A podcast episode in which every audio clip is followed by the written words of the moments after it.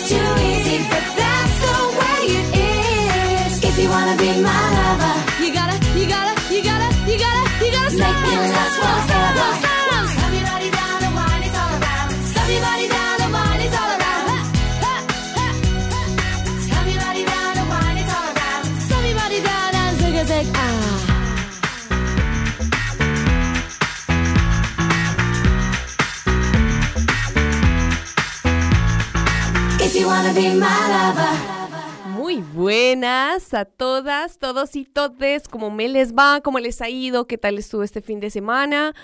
Algunas personas disfrutando de sus vacaciones de invierno mucho más que merecidas. Bueno, les recuerdo, este es su programa de Todo para Todes. Yo soy Luisa y les estaré acompañando durante la siguiente hora. Continuamos con nuestro especial de mujeres.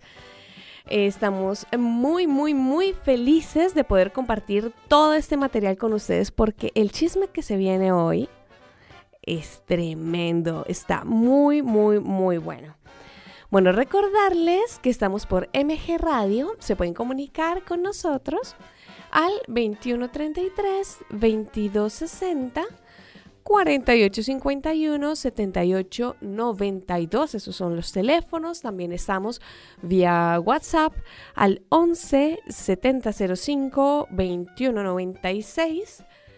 Se repite 11 70 05 21 96 y poco a poco vamos creciendo así que si también quieren comunicarse de manera más extendida con nuestro programa pueden comunicarse a de todo para todos gmail.com atentis después más adelante estaremos creando todas las redes sociales que corresponden. Bueno hoy estamos con una energía pum para arriba pum para arriba, porque el chisme, la verdad que el chisme está muy bueno, muy, muy bueno.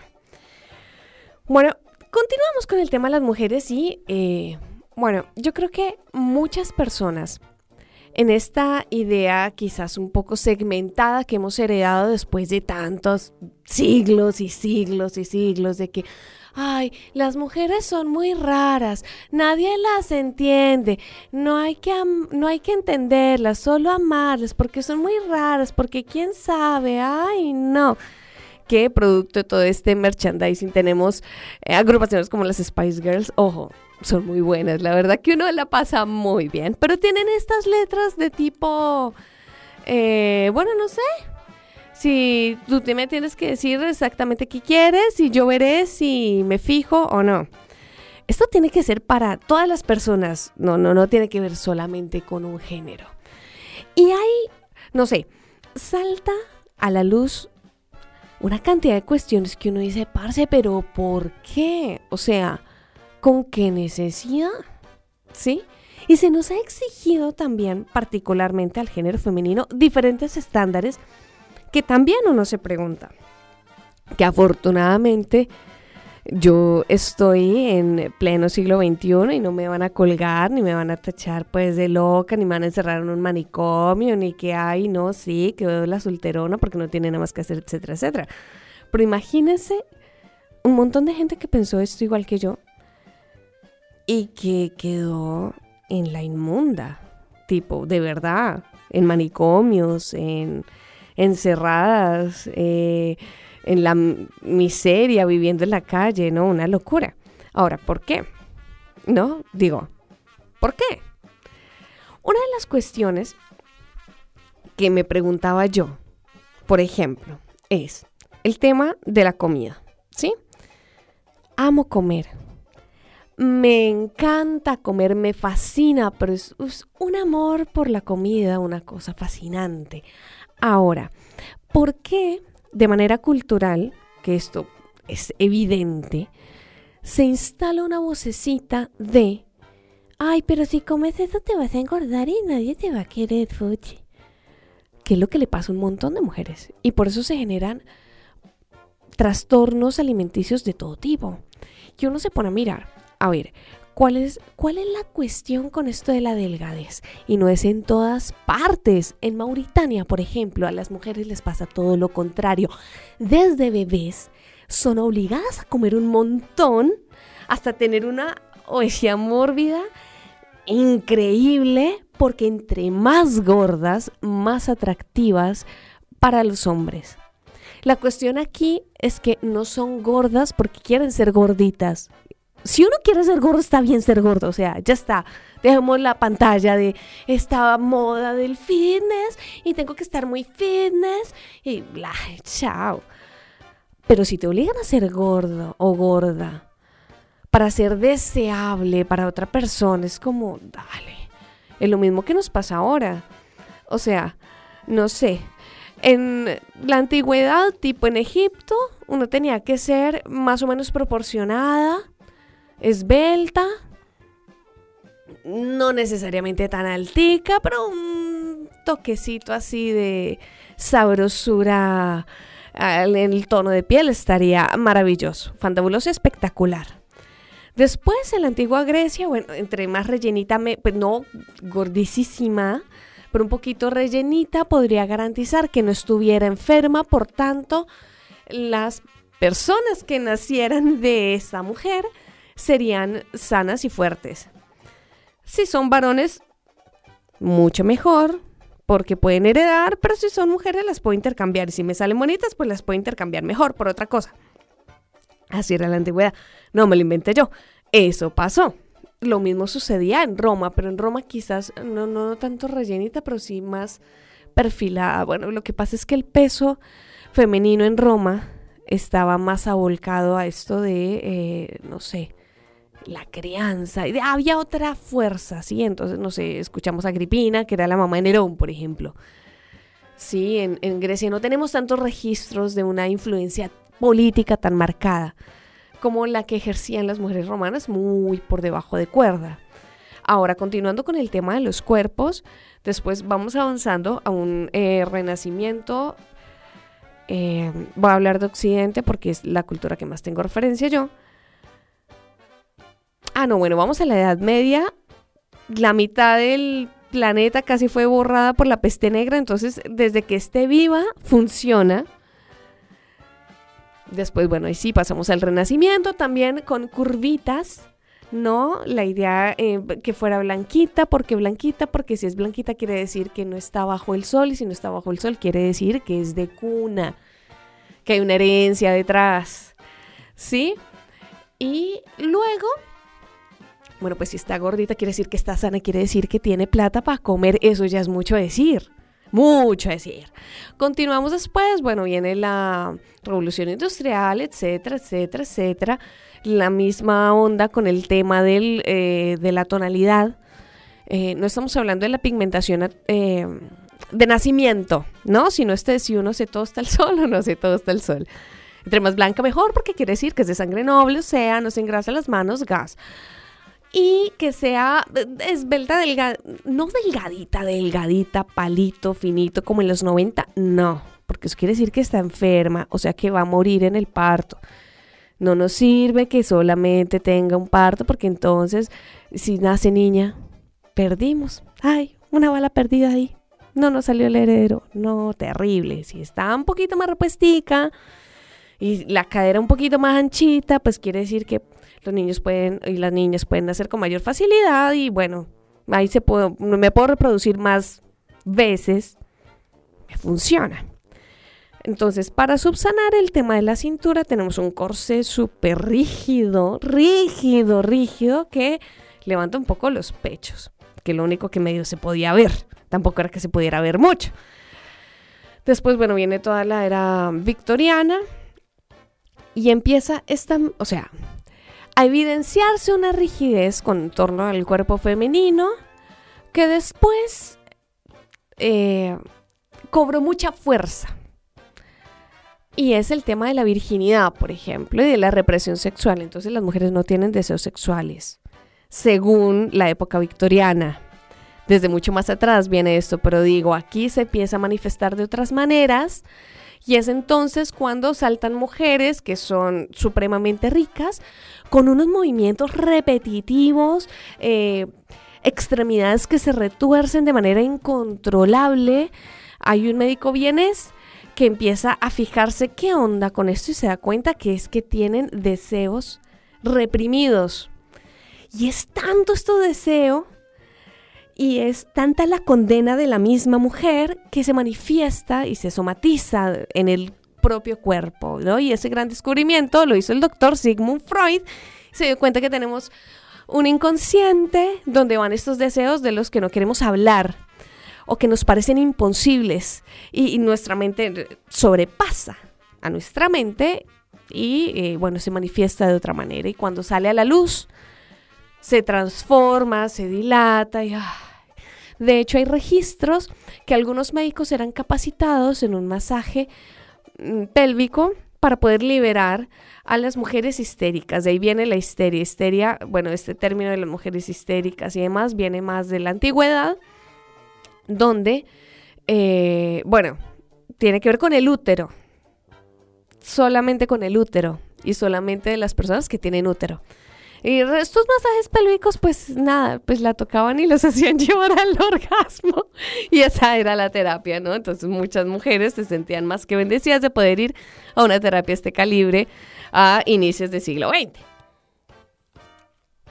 Bueno, después continuamos a inicios del siglo XX, bueno, se va rompiendo esta era victoriana, viene la Primera Guerra Mundial, ya la gente, las mujeres no podían vestirse solas porque la mayoría de sus empleadas y empleados estaban envueltos en la guerra. Entonces los empleados se habían ido a luchar, las empleadas tenían que hacerse cargo de lo que los empleados hacían y entonces ellas quedaban solas con toda la ropa. Ay, ¿qué voy a hacer? Pues no voy a andar en bolas. Entonces eh, estaba el genio o la mente brillante de una gran diseñadora como Coco Chanel y dice, no, pues hagámoslo tranqui. Empezó haciendo sombreros y pues digo, no, pero ¿para qué tanta cosa? Con el tema de las blusas, por ejemplo, y del corsé y qué tal, no, pues algo más sueltico, que uno se pueda poner solo. Entonces las mujeres empezaron, oh, sí, ¡Wow! Estoy cómoda. No lo puedo creer. Haz más, haz más, haz más. Termina la Primera Guerra Mundial con un desastre para Europa, pero un desastre porque la Primera Guerra Mundial fue una guerra entre, entre imperios. Después lo vamos a ver con más calma, pero entonces no era que me, no es que se peleó mi papá con mi tío, sino que se peleó mi papá, mi mamá, mi tío, mi sobrino, mi sobrina, mi tío, el primo, el padrino, los que viven en la costa, los que viven en el sur, los que viven allá la lado de la cordillera de los Andes, los que viven todas partes del mundo, pero eso fue mundial. La mayoría se murió. Entonces, la gente que quedó viva, por eso se llamó los locos años 20, dijo, bueno, hay que celebrar la vida, porque la mayoría se murieron sin un sentido. Quiero decir, la guerra, la Primera Guerra Mundial, fue la guerra del absurdo. O sea, realmente eh, no, había razones para pelear. Salvo, ay, mi imperio está chocando con el tuyo, ¿te puedes correr? Y no, amigo, no. Ah, ¿por qué no? Ah, ¿por qué sí? Ah, mataron a Francisco Fernando. Venga, démonos en la jeta. Pim, pim, pum, pa, pim, pum, pam. Y ya, y se murió como un montón de gente. Fue una generación perdida. Entonces, cuando la gente quiere salir a celebrar la vida, pues vestidos largos no da. Entonces, hay también una fuerza política emergente dentro de la mujer a partir de toda la lucha por el sufragio y el voto femenino. Entonces, el cuerpo es mucho más andrógino. Sí, el ideal de belleza, entonces el, cortecito tipo boba, así, a las orejitas y súper ancho, no se marca las, todo lo contrario a lo que se venía haciendo, entonces no se marca la cintura, entonces la cintura no importa cinco, desde que sea flaquita y va. En los años 30, después de todo el colapso también de, de Wall Street, de Wall Street, ay Dios mío, de la, la bolsa que se quebró en 1929. Pues el que tenía para comer era un lujo. Parce, si usted está enamorado de una mujer gordita es porque la chica tiene para comer, papi, usted no se va a morir de hambre, hágale a esa. Y entonces, no es que sea gordita, gordita, pero proporcionada. Luego viene la mágica era de Hollywood, la era de oro, de los 30 a los 50, donde hay curvas. Tenemos curvas, ¿sí? un poquito rellenita, pero no tanto. Vuelven los pechos que se vean. Y las caeritas un poco también. Después vienen los sesentas, donde se aprecia la delgadez y la altura, ¿no? Y casi como un rostro angelical, medio infantil. La moda va acorde a esto. Vienen los setentas, donde todo está mucho más relajado, donde también coincide con un movimiento eh, feminista muy importante, se logran muchos cambios políticos también, entonces eh, tenemos ya la moda del pantalón, entonces pues que se vea la colita un poco también, porque un pantalón sin cola se ve como muy charro y la mujer se tuvo que ir amoldando a estos estándares de belleza, luego vienen eh, los ochentas, finales de los 80, inicio de los 90 y empieza el boom de las grandes modelos, entonces son delgadas, muy delgadas, pero con ciertas curvas también en torno a la, ropa que llevaban. Ya en los 90 viene eh, quizás eh, uno de los modelos más enfermos de estándares de belleza, que es el de flaca, flaca, raquítica, flaca, pero flaca que uno presiona y se hizo un morado de lo flaca que es. Así que coincidió con la reproducción de los medios masivos de comunicación. Entonces, no es que quizás, eh, ah, yo estoy acá en mi casa y de casualidad fui yendo a la plaza, vi un cartel de una película. No, es que está dentro de mi cuarto en la televisión y me lo pasa 24/7. Yo no llego a ser así de flaca, me da culpa. ¿Sí? Nadie se va a querer meter conmigo. Por tanto, yo carezco de valor y pues otra, otro nivel. Después, bueno, vienen los 2000, los 2010, que pues nada, un montón de gente que ya sufre de estos trastornos de alimentación y demás. Entonces la onda para subsanar es ser muy fit y yo tengo que estar en el gimnasio 24/7, tener, tener así pechitos, tener colita, pero ser musculosa también, o sea, no que se me vea así flácida la piel, nada que ver, o sea, gas, porque no vas al gimnasio. Cuídate.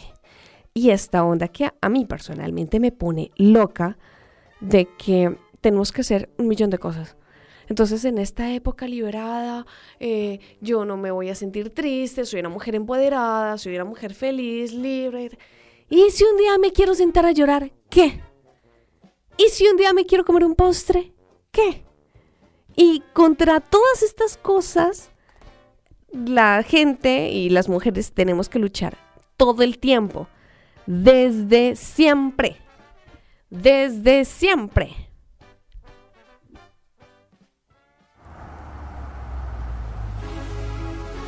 Hiya, Bobby. Hi, Ken. You want for a ride? Sure, Ken. Jump in. I'm a Barbie girl in the Barbie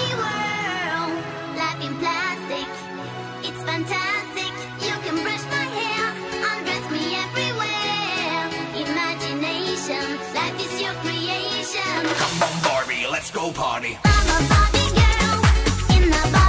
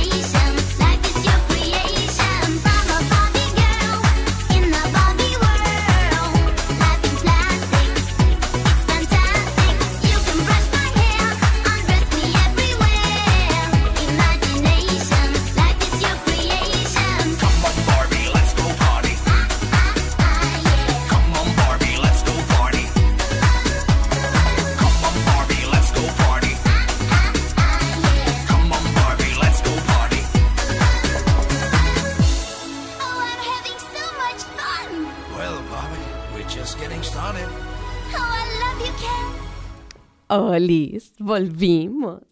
Bueno, la cosa es que quedó así. Tal esta onda de, ay no, porque las mujeres son súper superficiales y súper plásticas. Y ahora entonces eh, la moda es eh, coaccionar o dramatizar un video y simular que las mujeres son súper superficiales y piden que un hombre tenga una estabilidad económica y bla. Por eso es puro cuento recuento. Hay también se hacen revirales estos videos de cómo conquistar a una mujer o esto es lo que quiere decir tu chica. Y bla bla bla, pregúntele. De una pregúntele. Y si la chica no le sabe decir, puede que o no tenga las herramientas necesarias o ese no sea el momento donde pueda procesar la información o es una ridícula y no sabe lo que quiere. En el último caso, deserte. Así que yo quisiera contarles también el chisme de la Elena, por ejemplo. Porque me he dado cuenta que sigue, pulula y es súper vigente la construcción de la imagen sobre nosotras. ¿Qué hacemos? ¿Qué pensamos? ¿Qué decimos? Y eso vende, parce, vende. Pero es que la idea no es de ahora tipo de la globalización o, de las redes sociales o del internet, que es un fenómeno mundial y entonces todos estamos a un clic de distancia, sino que es que, eh, o sea, la cuestión está armada desde la antigüedad. Más o menos, póngale, calcúlenle un 800 antes de Cristo fácil, pero fácil. Y hay registros mucho más anteriores, pero vamos a hablar de una figura que es como muy común o digamos que es más posible que la conozcamos todos, que es Helena de Troya. Entonces tenemos la Iliada, que la escribió Homero, bueno, no sabemos si Homero era un poeta, si era un grupo de poetas, bueno, la cuestión es que la canción sobre la guerra de Troya, las canciones épicas sobre la guerra de Troya, se venían dando ya desde hacía un tiempo. Se calcula que más o menos la guerra sucedió en el 1200 antes de Cristo y solamente a alguien se le prendió el foco de, ve, y si la escribimos para que no se pierda, pues porque es que como no la aprendemos de memoria, ¿qué tal? ¿Qué tal que uno se lo olvide? Y ahí se la va a enseñar a otro y se la enseñe mal. Nada que ver. Entonces, todo lo que narra la Iliada es, como lo comentamos en el programa anterior, el décimo año de la guerra. ¿Sí? Entonces yo les voy a contar el chisme de lo que pasó, de por qué se llegó hasta esa guerra y más o menos como por qué duró tanto. En el panteón, en, el, en la cosmología griega, en esta explicación que tiene que ver con el mundo y porque el mundo está hecho así, no sé qué, tenemos dioses que la mayoría también conocemos, los 12 dioses olímpicos. Vivían justamente en el Olimpo, el Olimpo era un monte muy alto que había en Grecia, entonces en ese momento pues era como re difícil, prácticamente imposible subir hasta allá, entonces solamente los dioses pueden vivir allá porque si no, paile, bueno, whatever. Tenemos a Zeus, dios de dioses, eh, dios del trueno, etcétera, y pero el tipo le encantaba el trácate, trácate, le fascinaba con lo que sea, mujeres, hombres, animal, lo que sea, lo importante era pues ponerla, ¿no? Tenemos a Hera, que era su esposa, diosa del poder, de la casa, casa de hogar, ¿no? Del hogar, de la familia, como de esta cosa bien portada y, y que va apoyando a la figura masculina, ¿no? Va. Tenemos a Atenea, que es la hija de Zeus. O sea, Zeus tuvo un montón de hijos. Cada vez que tenía un hijo, era le daba un infarto. ¿Usted cómo puede ser así, mucha boleta? ¿Yo con quién me casé? Se supone que usted es un dios y me tiene que respetar porque es el dios de dioses y etcétera. Y entonces Zeus le dice, ay, ya, haz tu show por allá, bueno. Es mi hijo, hago lo que se me pega la gana. Y en una de estas, eh, pues era siempre se vengaba. Entonces, en una vuelta, pues el, Zeus le hizo la vuelta a Metis. Y Metis era, estaba relacionada, todas las personas que estamos hablando en este momento eh, son algún tipo de deidad. Sí, no quizás con el mismo poder, pero son algún tipo de deidad. Entonces tenía que ver con el conocimiento y la sabiduría. Y entonces, como era siempre, se vengaba. Y el Zeus, pues, reflexionaba después de que la ponía, es como, ay, carajo. Y ahora era va a venir por esta mujer. Ay, ¿qué hago? ¿Qué hago? ¿Qué hago? La mitis mucha boleta. Usted, Zeus, ¿yo qué culpa tengo de yo gustarle usted? Que era verdad. ¿Yo qué culpa tengo? ¿Usted por qué me metió en este lío? No, ya sé lo que voy a hacer, dijo Zeus. Y Metis le pregunta, ¿sí qué va a hacer? Se la comió. Y nada, entonces como que ya, sí, pues ¿qué me va a hacer? Era, pues nada, porque yo soy Zeus, ¿qué me va a hacer? No me puede hacer nada, por tanto, a ella no me puede hacer nada, por tanto, todos estamos tranquilos. El tema es que ella está embarazada. Entonces, cuando quedó dentro de Zeus, un día Zeus estaba así, con un dolor de cabeza, así como muy tenaz, muy tenaz, muy tenaz, muy tenaz. Ay, ¿qué hago? Ay, no había las pastillas en ese momento. Entonces, lo que se le ocurrió fue que le abrieran con un hachazo la cabeza. Era un dios, no se iba a morir. Entonces, cuando sale la tapa de los sesos de Zeus, de la cabeza sale Atenea, su hija, la favorita. si ustedes hacen parte de una familia numerosa, sepan que sus padres tienen un hijo favorito, aunque digan que no, suele ser así. Lo importante es que lo mantengan en secreto para mantener la armonía familiar. Cuestión es que Atenea sale de la cabeza de Zeus armada con un casco, que eso es lo que la va a representar en los relatos, con un casco, con un escudo y con una lanza. Sí, que era la forma de pelear. Entonces, Atenea es la diosa de la sabiduría y de la guerra. Después tenemos Afrodita, que, eh, bueno, Zeus, para sobrevivir, después ampliaremos sobre el mito de Urano y Cronos. La cosa es que el papá de Zeus se estaba comiendo a todos los hijos porque había una profecía de que el hijo lo iba a matar, entonces se los comía. Entonces la mamá de Zeus escondió a Zeus para que no se lo comiera. De ahí sacó la idea Zeus de comerse a Metis y lo que sea. Entonces cuando él se hizo grande, se vengó del papá y lo que hizo fue hacer vomitar a todos sus hermanos. Estaba Estia, que era la diosa de la virginidad y como de lo sagrado y de lo quietico y pa. Estaba Poseidón, dios de los mares. Estaba Hefesto, si no estoy mal. Bueno, había un montón de gente ahí. Que el tipo vomitó. Y después, perdón, antes de eso, el abuelo de Zeus también tenía la misma cosa de que, ay no, mi hijo me va a estronar, no sé qué, entonces yo mato a mis hijos y lo que sea. La mamá esconde a uno de ellos que se llama Cronos, que fue el papá de Zeus, entonces lo que hizo fue agarrarle las bolitas a Urano y se las cortó con una hoz y ¡pa! se las mandó al mar. Y de la espuma del mar, de las huevitas flotando de Urano, sale Afrodita, la diosa del amor. ¿Por qué toda esta introducción a la mayoría de dioses griegos? Porque en el relato están implicados directamente. Tipo, jugaban como a los Sims. No sé si conocen ese juego de video que uno dice si comen o si van a trabajar. Bueno, así hacían los dioses, según la Iliada, con los seres humanos. Entonces, la cuestión es que estaban así. Un día muy normal. Se casaba eh, Tetis con Peleo. Peleo era el, rey de una de las zonas más ricas de Grecia. ¿Sí? Tetis era una Nereida. Nereida quiere decir hija de Nereo. Nereo era uno de los dioses no tan importantes como Poseidón, pero que estaba relacionado con los océanos.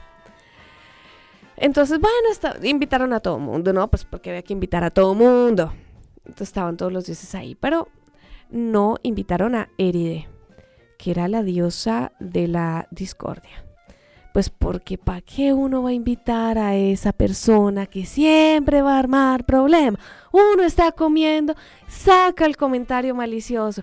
¿Con qué necesidad? ¿Para qué? Entonces aprovecharon que no habían grupos de WhatsApp en ese momento, entonces no era tan evidente si uno lo sacaba o no de, una invitación. No la invitaron. Entonces, obviamente la tipa se enteró. Así, así, ah, tranquilas y tranquilos, que yo no tengo que estar allá para hacer mis males. Se hizo una manzana hecha de oro. Preciosa, o sea, maciza, divina la manzana, ¿no? Y entonces la, le hizo una inscripción así en griego antiguo que decía a la más hermosa.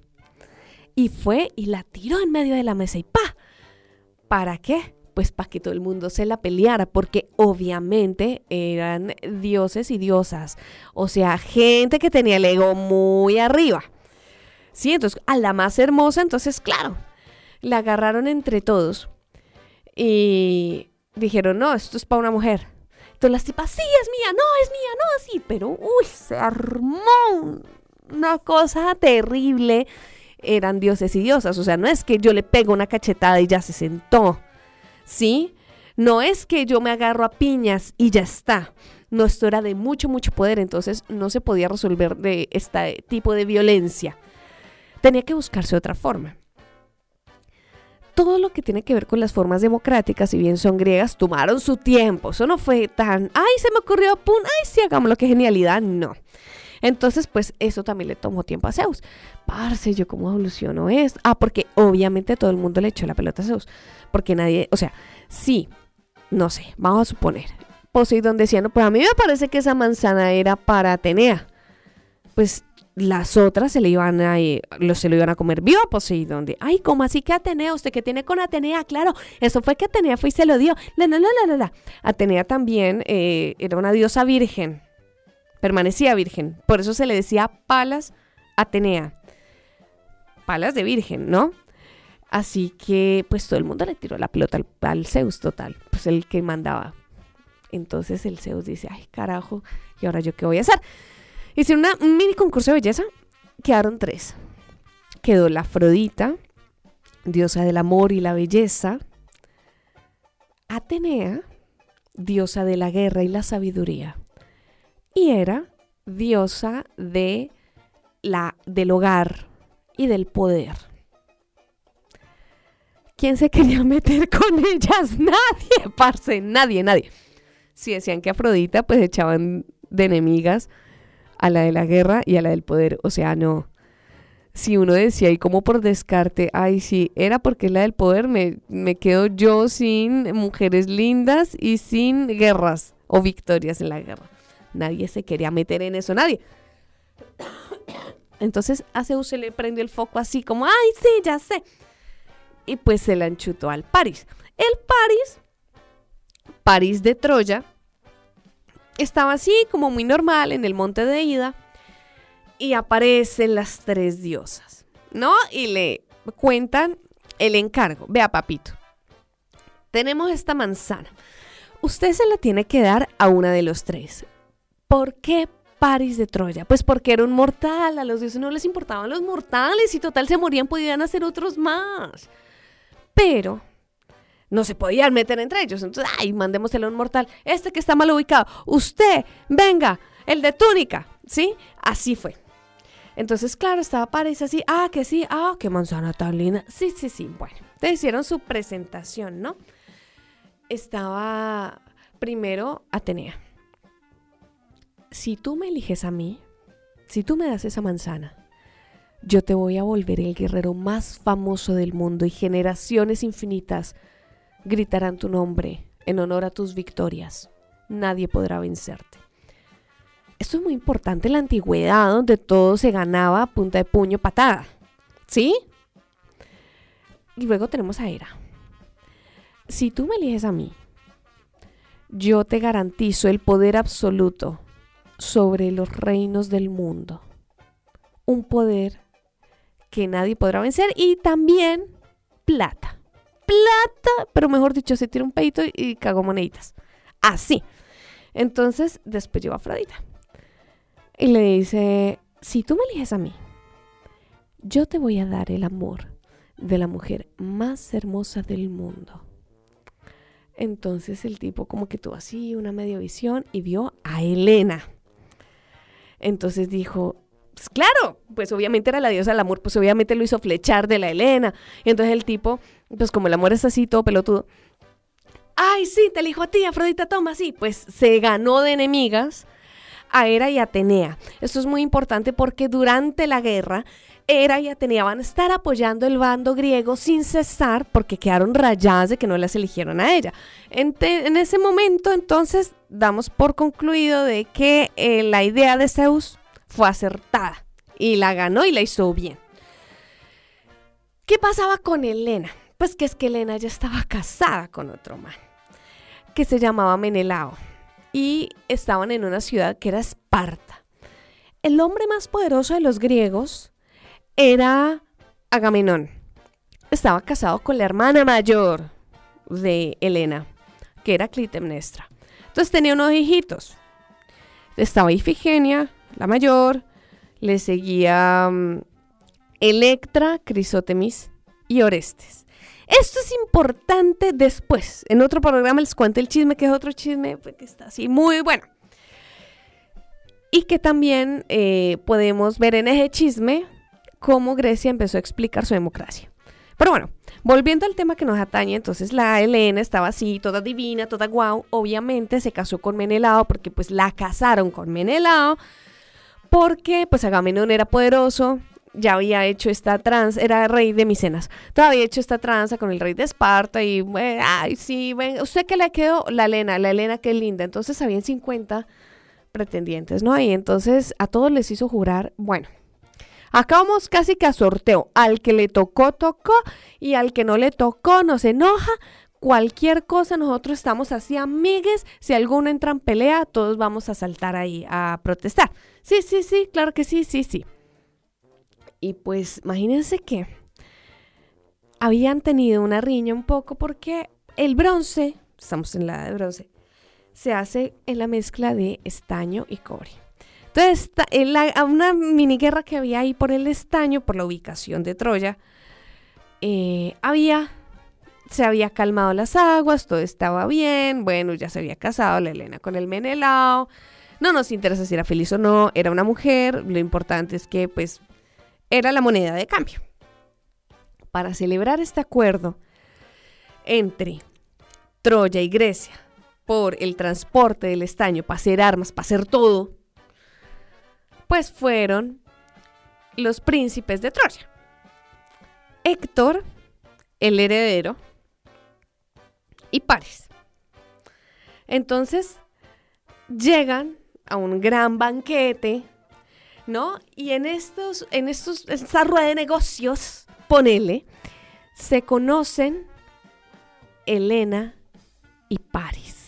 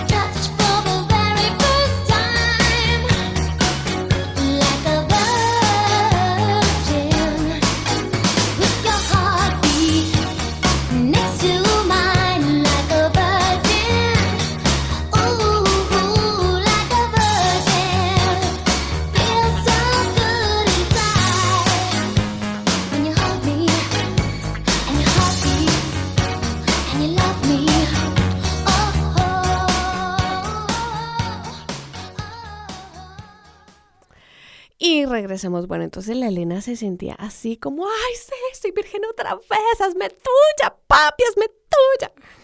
Y antes de continuar con el chisme, un saludo muy, muy especial a Juana y a Susana y a Ricardo que nos escuchan. Muchas gracias por sus mensajitos. Y continuamos con el chisme de la Elena. Entonces, claro, la Elena, sí, papi, hazme tuya, hazme tuya, sí, Pari, sí.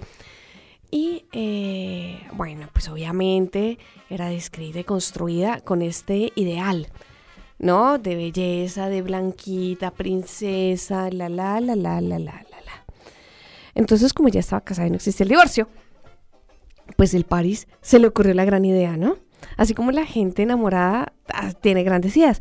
Ve, Elena, usted que es la cuñada del tipo más poderoso de la región, ¿por qué no se escapa conmigo entrando en pecado entre comillas, comillas, comillas para los griegos? Sí, dale, sí.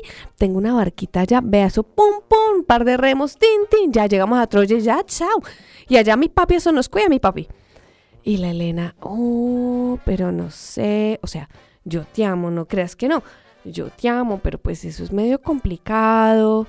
O sea, para llegar hasta tu tierra tenemos tres meses, porque, mm, pues sí, todo bien con, con los tres remes, pero pues nos tocaría punta del viento, contar con que el viento nos ayuda y etcétera y la, pero a ver, le dice París. ¿Usted me ama o no me ama? Y la Elena por dentro, no, pues igual también ya la cagué. No, porque si hubiera comprado la infidelidad, la tipa, chao, chao. No, pues si ya la embarré, pues untado le untaba la mano. Bueno, sí, París sí, caminé, sí, hágale. Se fueron hasta Troya, que, eh, bueno, queda en Turquía, lo que actualmente es Turquía. Se voló. Y ahí ya eh, tenemos esta primera construcción de la mujer eh, facilona. Entonces, pues, ¿qué, ¿qué pasó? Pues que el Menelao estaba haciendo sus vainas, no sé qué, sí, pa. Bueno, y Elena se voló con Paris. No, ¿cómo así? Se enloqueció, se fue donde el Agamenón. Agamenón, hágame el favor, ¿cómo puede ser que la hermana de su mujer me dejó tirado? Se fue como una fufurufa. Allá está con el París ese desgraciado. Ta, ta, ta, ta, ta, ta. Entonces, Troya, una ciudad muy importante con unas murallas, como les había contado, súper impresionantes, impenetrables. Entonces el Agamenón dijo, no, hermano, pero es que esto no podemos escupir para arriba que nos cae la cara. Todo bien, yo soy el rey de Micenas y estoy manejando el rancho y toda la vaina, pero es que, es que esto yo no lo puedo hacer solo. Llámese a todo el mundo. Y se llamó a todos los pretendientes de la Helena. Que ahí caían grandes personajes, ¿no? Porque en las canciones suele haber encuentro de grandes figuras. Ya lo vimos con el tema de José Luis Argonautas, que eran los grandes del momento. Pues, obviamente, para la guerra de Troya estaban los grandes del momento. Ustedes se acuerdan que el rey Peleo se casó con Tetis, ¿no? Y bueno, pasó lo que pasó, etcétera, etcétera. Ellos tuvieron un hijo, o eso es lo que dicen, que es Aquiles. ¿Sí? Entonces, pues obviamente no podemos pedir coherencia temporal a un mito. Pero la cuestión es que estaba el Aquiles. Estaba el Aquiles, estaba Odiseo, rey de Ítaca, el gran, el gran, la gran mente. Estaba todo mundo, 50 naves, ¿no? Entonces ya se iban a ir. Que no, que camine que para recoger a la fufurufa esa, que es mi esposa, y a mí no me van a ver la cara de cornudo, ¿qué les pasa? No, ya, tranqui, tranqui, tranqui. Se juntaron todos ahí en Micenas, ya iban a zarpar y una tormenta, una tormenta, ahí les mandaron la tormenta, se las mandó Artemisa, que es la hermana gemela de Apolo. Apolo, dios del sol, de la salud, de la música, el niño lindo, Apolo. Artemisa era la diosa de la casa, pero de la casa de cacería, porque en ese momento, pues obviamente para comer había que cazar. De la cacería, también virgen y del bosque y de bueno. Entonces, no, que un sacrificio para Artemisa, dice el oráculo, sino, baila, no nos va a dejar no nos va a dejar partir. Si no partían en ese momento, iban a perder los vientos y iban a estar ahí metidos tranquilamente un año hasta que volvieran estos vientos y los llevaran hasta Troya. Entonces Agamenón dice, no, yo no tengo plata para mantener a toda esta gente, si es que son los soldados de 50 países, o sea, todo bien. La consideración demográfica era mucho menor, pero pues a ver, una sola persona no va a mantener a 50 ejércitos. Entonces, no, no, no, que sí, que sacrificio, que ya, ya, dígame lo que sea, lo que sea. Lo que sea, sí, vamos de una. Eh, su hija Ifigenia. Entonces, pues Agamenón, primero que le partió el corazoncito. Después, no, la mamá no me la va a soltar. La Clitemnestra no me la va a dejar venir acá si se entera que es que la va a matar. Ya sé. Entonces le mandó un mensajero al palacio, porque ellos ya estaban en la costa ya para irse. Entonces, eh, hagan de cuenta que estaban en la Seiza Marítima, ¿no? Y la Clitemnestra estaba en Palermo Sojo. Entonces mandaron un mensajero desde la Seiza Marítima hasta Palermo Sojo. Eh, no, no, que es que dice Agamenón, nuestro rey, que quiere que contraiga matrimonio su hija Ifigenia con el grandísimo guerrero Aquiles, que es el guerrero más famoso de- del momento. Entonces, pues todas las chicas son, ¡ay, sí, Aquiles, sí, mami, sí, por fin sí, yo quiero, yo quiero! Entonces, eh, Clitemnestra dice, y sí, obviamente mi marido va a casar con el mejor partido a mi hija. Besito en la frente, mamita. mm, Bendición, que me le vaya bien, cualquier cosa. Me manda a llamar, yo le mando estas hierbitas para cuando tenga chinos, así, usted pueda tener el parto tranquila, normal. Cuando llegó Ifigenia, que pensaba que se iba a casar con Aquiles, se dio cuenta que no, la degollaron y se murió. Entonces se disiparon las tormentas y pudieron zarpar a Troya. Después, o sea, le llega la noticia a Clitemnestra que es que no, que la Agamenón se la sacrificó y que se fue a pelear. Ella se quedó en Micenas fraguando la venganza de su hija Ifigenia con el sobrino del Agamenón o sobrino de ella, ya ni me acuerdo. Egisto, si no estoy mal. Y continuamos con esta construcción de la mujer vengadora, salvaje y fufurufa. Pero eso pasa en otro chisme, que es muy importante. Ahora seguimos con la guerra de Troya. Después, con más dedicación, vamos a tratar todo el tema de lo sucedido durante la guerra. La cuestión es que finalmente, por los eventos que todos conocemos, entran los griegos a Troya. Diez años después del asedio, pasó de todo en el medio. El, Aquiles se quiso retirar de la guerra, el Patroclo no quería, se disfrazó de Aquiles, el Héctor todo emocionado mató a Patroclo pensó, pensando que era Aquiles, el Aquiles se embruteció así de furia, fue y mató al Héctor, lo arrastró por todo lado, el Priamo se fue escondido, le rogó que le dejara enterrar al chino, le dejaron enterrar al chino, de una novela completa. Cuando cae la ciudad, Elena queda viva, ¿no?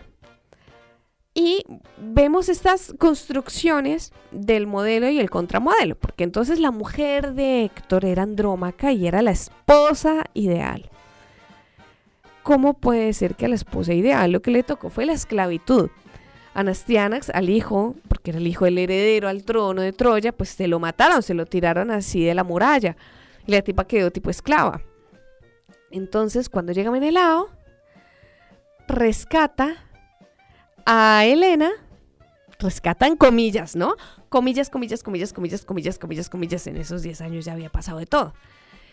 Y lo que hace es llevársela a Egipto, a la pobrecita traumada Elena, para volver a reconstruir su matrimonio. Y volvieron a Esparta.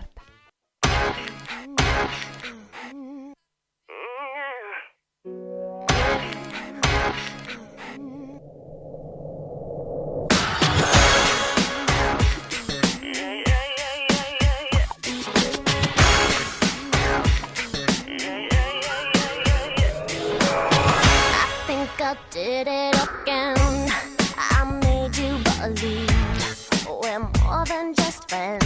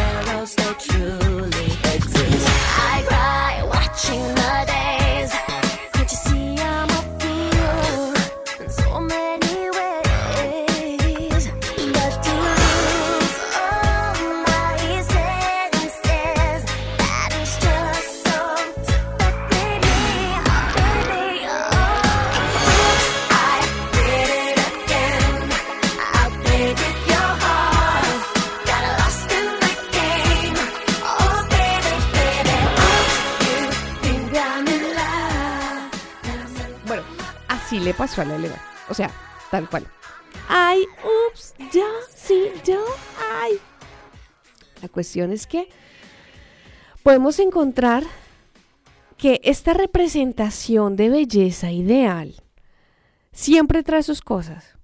Siempre trae sus cosas. Porque desde la antigüedad hasta hoy, uno o una no es una persona normal, tipo así como así, normalidad, no uno siempre tiene que estar sesgado por algo. Ah, es bonita pero superficial. Ah, es bonita y poderosa pero fufurufa. Ah, y nada que ver. Ahora se porta bien y es juiciosa, le pasa de todo. A la perpetua la martirizan. A la andrómaca termina esclava. Y así seguimos por la vida. Pero bueno, quería compartirles yo el chismecito de la Elena. Nos veremos entonces en nuestro próximo programa con más chismecitos. Espero verles y leerles y estamos en contacto. Les quiero un montón, les mando un besito. Cuídense. Chao.